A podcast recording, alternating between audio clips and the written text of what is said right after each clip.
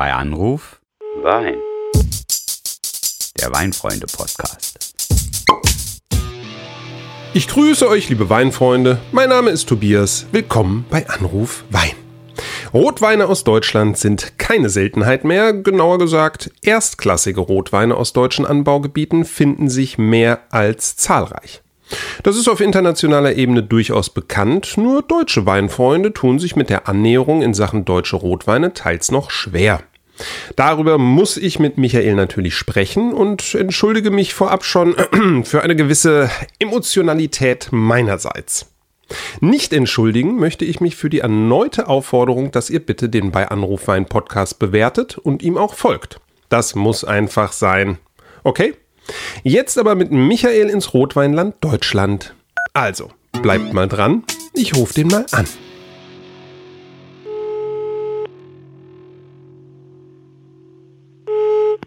Hallo, mein blassroter Fürst der Weinerkenntnis. Was? Heute bist du doch ganz in deinem Element. Hm? Es geht unter anderem um Spätburgunder aus deiner Heimat. Oh ja. Und ganz allgemein natürlich um das Rotweinland Deutschland oder um deutschen Rotwein. Ich weiß gar nicht, ob das dasselbe ist. Naja, äh, willst du dein glühendes Bekenntnis zu den deutschen Pinots gleich am Anfang loswerden? Na komm, hier. Tu dir keinen Zwang an, begeistere uns. Ja, also zunächst mal, ne, ich grüße dich ebenfalls und äh, blassroter Fürst, ernsthaft? Äh, also die Rosé-Folge, die hatten wir eigentlich schon.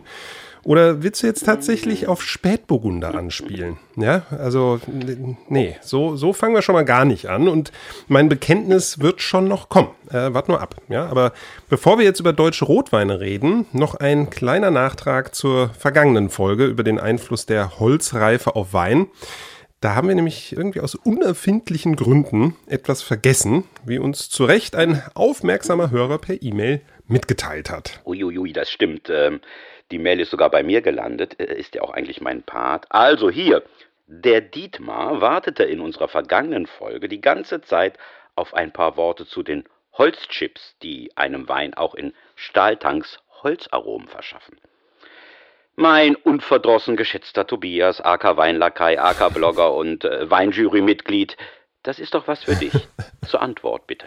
Ja, ja, ja. Also das handeln wir jetzt auch äh, schnell ab, denn ich möchte den Einsatz von Holzchips eigentlich als eine Unart des Weinmachens bezeichnen. Und die findet man eigentlich auch nur noch bei der Weinproduktion im industriellen Stil. Das ist eigentlich nichts anderes als das Aromatisieren des Weins mit Holzschnipseln. Ja, also mich erinnert das an unsere Tee- und Weinfolge, denn die Holzchips ziehen eigentlich in dem Wein wie die Teeblätter im heißen Wasser.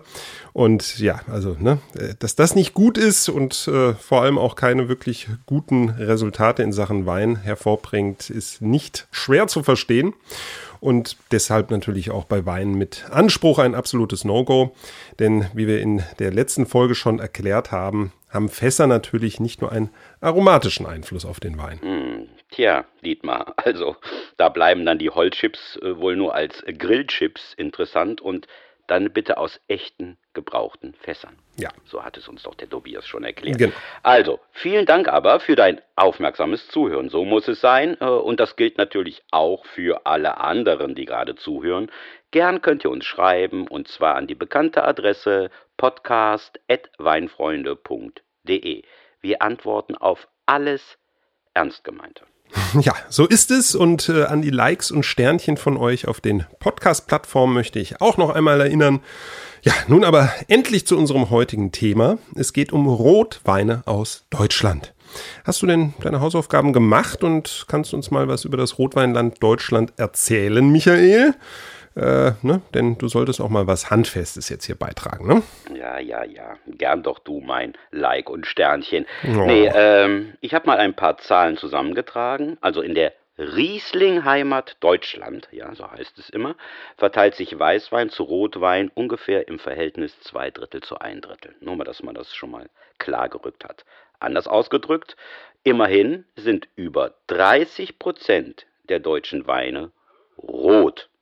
Und mit der A und Württemberg gibt es sogar zwei heimische Anbaugebiete, in denen der Rotwein den Ton angibt. Das heißt, also jetzt stopp mal, Michael. Ja, also ja. das ist mir alles viel zu wenig emotional. Denn mir schwillt ganz regelmäßig ja die Halsschlagader, wenn jemand deutschen Rotwein per se kritisiert. Ja, also aber, aber daher. Gar nicht gemacht. Nein, wirklich. Also das stimmt. Aber ich muss jetzt wirklich zu Anfang erstmal so eine Art Proklamation in Sachen deutschen Rotwein meinerseits loswerden. Also zunächst einmal weiß wirklich mittlerweile jeder, ja, dass aus Deutschland gute, ja, fantastische Weißweine stammen. Ja, das ist ja schon mal ein Erfolg, dass diese Wahrnehmung herrscht. Dass wir aber Spätburgunder, ja, also Pinot Noir auf Weltniveau herstellen, will kaum jemand wahrhaben. Geschweige denn, dass Deutschland längst nicht mehr nur Spätburgunderland ist, ja, also auch reinsortige Weine, ja, und tolle Cuvées mit super PLV finden halt, halt, sich halt. in den Anbaugebieten. PLV, was ist ja? das bitte? PLV? Hat das äh, was mit LPG Preis-Leistungsverhältnis. Ah, so. Ja, nein, Preis, Preis-Leistungsverhältnis, ja. Danke. Und bei diesen Weinen mit diesem tollen Preis-Leistungsverhältnis natürlich bitte nicht an irgendwelche Dornfelder mit Restsüße denken, von denen man blaue Zähne bekommt, ja. Meine Güte, jetzt muss ich ja sogar erst mal durchatmen. Da war ja deine Begeisterung, das war ja aufbrausend, so kenne ich dich ja gar nicht. Äh, dabei ja, hatte ich also dir doch mit dem sein. Württemberger und der A eine ganz versöhnliche Vorlage geliefert. Also deutsche Anbaugebiete, in denen Rotwein sogar vorherrscht. Also nochmal langsam. Oder möchtest du jetzt noch was sagen und ich sollte dir ein paar Baldrian-Tropfen in deinen nächsten Spätburgunder kippen? nee, nee, geht schon. Ja, und genau, acht von zehn A-Wein ja, sind rot. In Württemberg nehmen die Rotweine fast 70 Prozent der Produktion ein. Also das sind wirklich sehr, sehr gute Nachrichten. Und bei der A als zweitnördlichstes Anbaugebiet ist es ja eigentlich verwunderlich. Ne, hier sind vor allem der Spätburgunder und ein wenig der Frühburgunder die typischen Reben. Und mochte man früher, ja, und teilweise natürlich auch zu Recht, über die A munkeln, dass die Trauben nicht immer zur optimalen Reife kämen, so stellt sich die Frage in Zeichen des Klimawandels natürlich eher andersrum. Ne? Also es gibt schon Lagen, ja, jetzt, die für den Frühburgunder zu warm sind. Ne? Also erinner dich, was uns Paul vom VDP Weingut Burggarten darüber in unserer A-Folge berichtet hat. Ne? Das ist schon verrückt. Ich sehe schon. Also du willst sofort auf das Spätburgunder Gleis beim deutschen Rotwein. Na, hat ja auch seine Berechtigung. Nicht nur an der A, auch in der Pfalz und in Baden. Also ich sage jetzt mal Stichwort Kaiserstuhl, ne, Gruß an den lieben Sven, ähm, mhm. werden Spätburgunder gemacht, die sich einfach international nicht verstecken müssen, sagen wir es doch mal so. Gerade in den vergangenen Wochen wurden zum Beispiel die Ringsbrüder, ja, äh, wie sagt man heute, international abgefeiert. Ja. Lob von allerhöchster Stelle gab es für die Spätburgunder der beiden bei denen wir ja mit unserem Podcast auch schon mal zu Gast waren. Und nur mal so, äh, da liegen auch ein paar Flaschen der Wings Brothers auf der linken Seite unter meiner Treppe. Aber auch tatsächlich Spätburgunder? Ja, also weil, so wie ich dich kenne, ist es doch eher ein Rings von französischen Reben, ne? also vor der du sozusagen zu Kreuze kriechst, Stichwort Ringskreuz und kleines Kreuz.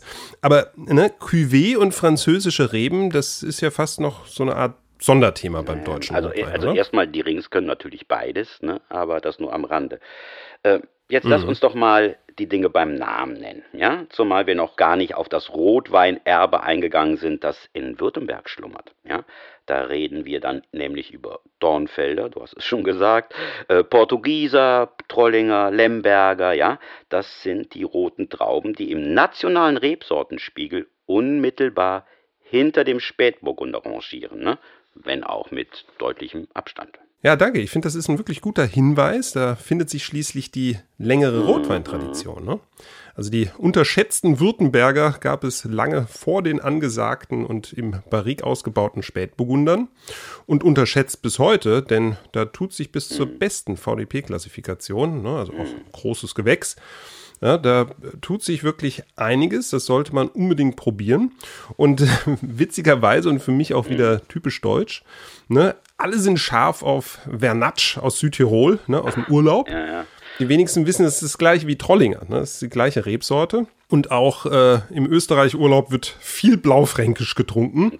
Blaufränkisch ist Lemberger. Ne? Das hat auch nicht so wirklich jemand auf dem Schirm. Und sobald das aus deutschen Landen kommt, ja, dann wirkt das anscheinend immer so ein bisschen, weiß ich nicht, folkloristisch oder wie auch immer und da ist man eher vorsichtig. Ja, ja, ja, ich merke schon, du schaukelst dich wieder so ein bisschen auf. Also deshalb nochmal an der Stelle schon mal so eine kleine Zwischenzusammenfassung. Wir haben die traditionellen Rotweine aus Württemberg mit den angestammten Rebsorten. Das ist jetzt mal Ding 1, sage ich mal. Ne? Dann haben wir noch die Spätburgunder, die auch international Furore machen und mittlerweile als die ja, ich sag mal, günstigere, aber gleichwertige Alternative zu den großen Burgundern gelten. Ding 2. Aber es gibt mittlerweile auch Winzer in Deutschland, die auf klassische Bordeaux-Reben setzen, wenn es um Rotwein geht. Mhm. Ja, also denk doch mal an Knipser mit der Cuvée X oder an Pet Wetz, noch besser vielleicht, ne, mit seiner Assemblage Reserve, ja, die quasi mit der oh ja. gesamten Bordeaux-Range aufwartet. Ja, da kommen Malbec, Merlot, Cabernet Franc, Cabernet Sauvignon und Petit Verdot zusammen. Also Ding 3 und wir reden hier, Achtung, über Rheinhessen. Ja, das äh, ist allerdings so. Also, und außerdem, das ist irgendwie so ein echtes Ding mit dir. Ne? Aber äh, lass mich nochmal deinen Punkt mit den ja. deutschen Spätburgundern und seinen Vorbildern aus dem Burgund vertiefen. Ne? Denn das muss man den Zuhörerinnen und Zuhörern unbedingt deutlich machen aus meiner Sicht. Ja?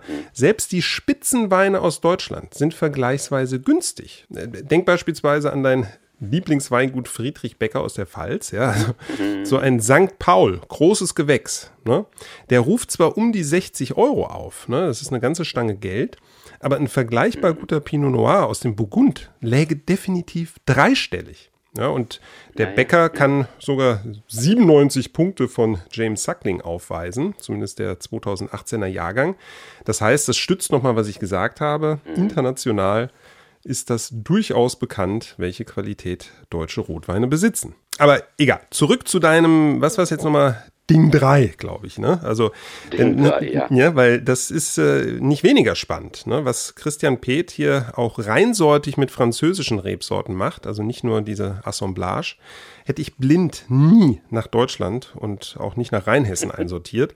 Das sind Weine mit ordentlich Struktur und auch wirklich äh, Tannin, die ja äh, den Wunsch entstehen lassen, sich die Zunge zu rasieren, ja. Und die offenbaren auch sofort, sage ich mal, ja, die Rebsorten, diese Bordeaux-Rebsorten, die lassen sich durchaus identifizieren.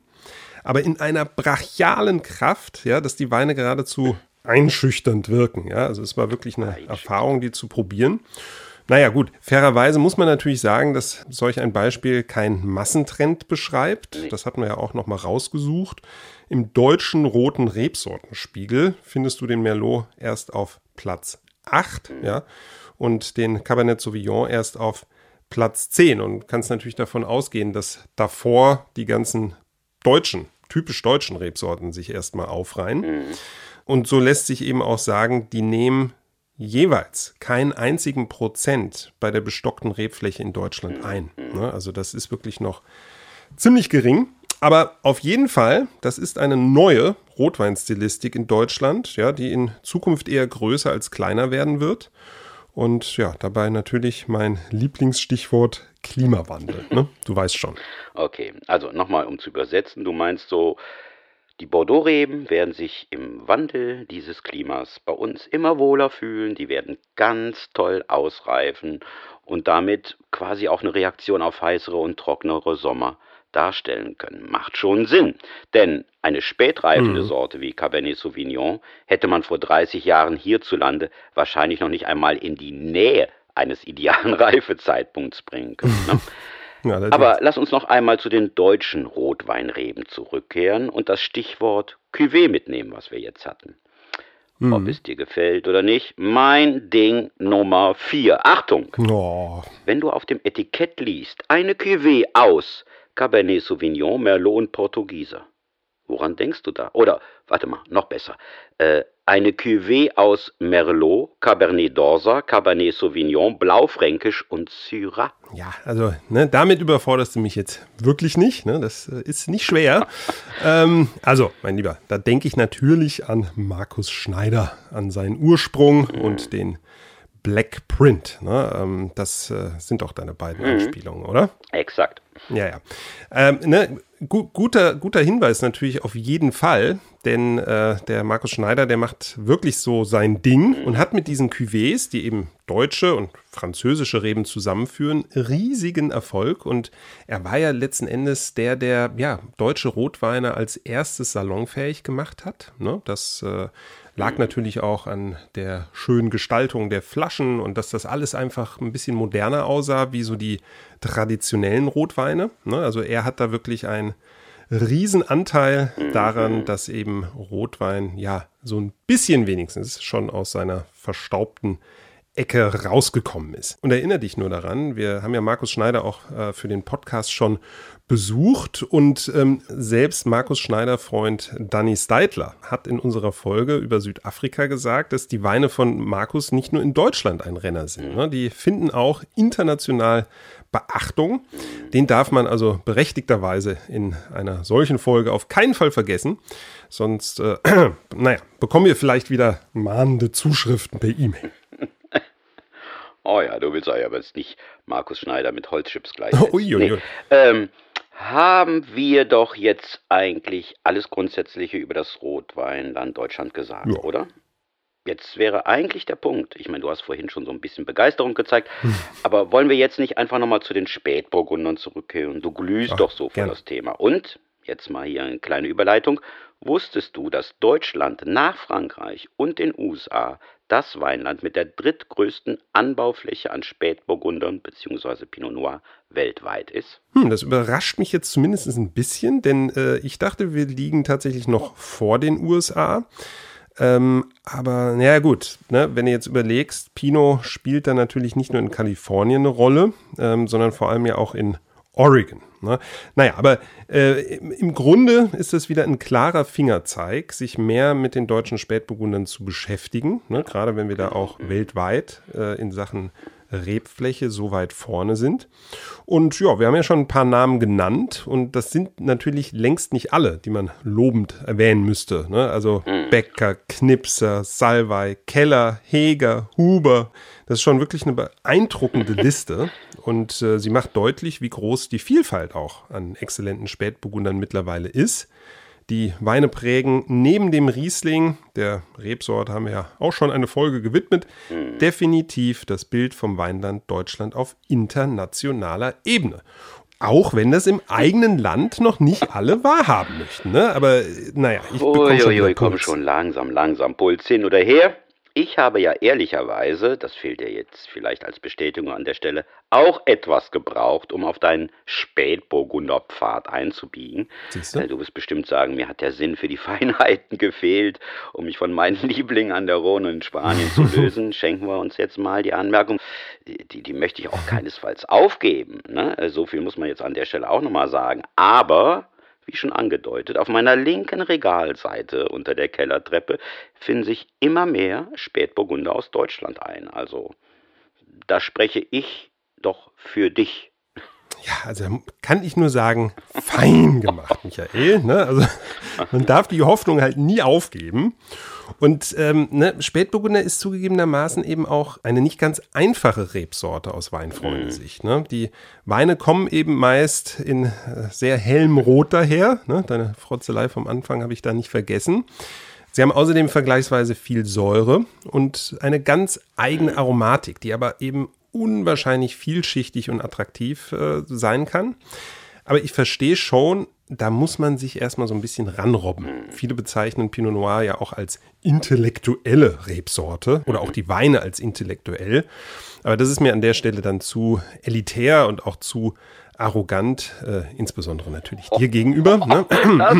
Aber daher jetzt lieber mal Oh je, oh je. aber daher jetzt lieber mal eine gute Nachricht für dich zum Schluss. Ne? Ich glaube nämlich, ich äh, habe dieses Mal wirklich nichts vergessen. Ja, und wenn du willst, kannst du schon mal in Richtung Schlusspirouette einbiegen. Okay, prima, so liebe ich es.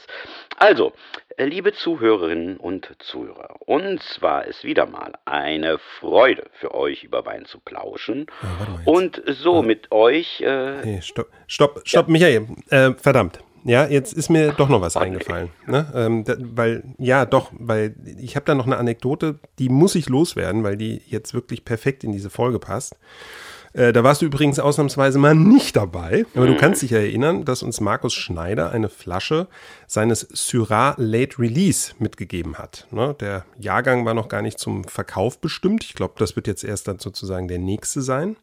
Und diese besondere Flasche habe ich dann in der Nähe von Châteauneuf-du-Pape mit zwei befreundeten Winzern getrunken. Ja, also Menschen, die sich mit Syrah wirklich gut auskennen, ja. Und die hatten, das muss man auch noch dazu sagen, ja, die hatten noch nie überhaupt jemals einen deutschen Rotwein im Glas. Ne? Also Riesling mit Sicherheit schon mal den ein oder anderen, aber ich glaube, die wussten gar nicht, dass es Rotwein aus Deutschland gibt, habe ich so das Gefühl. Und was soll ich sagen? Ja, die beiden waren geradezu schockiert, ne, ob der phänomenalen Qualität dieses Weins.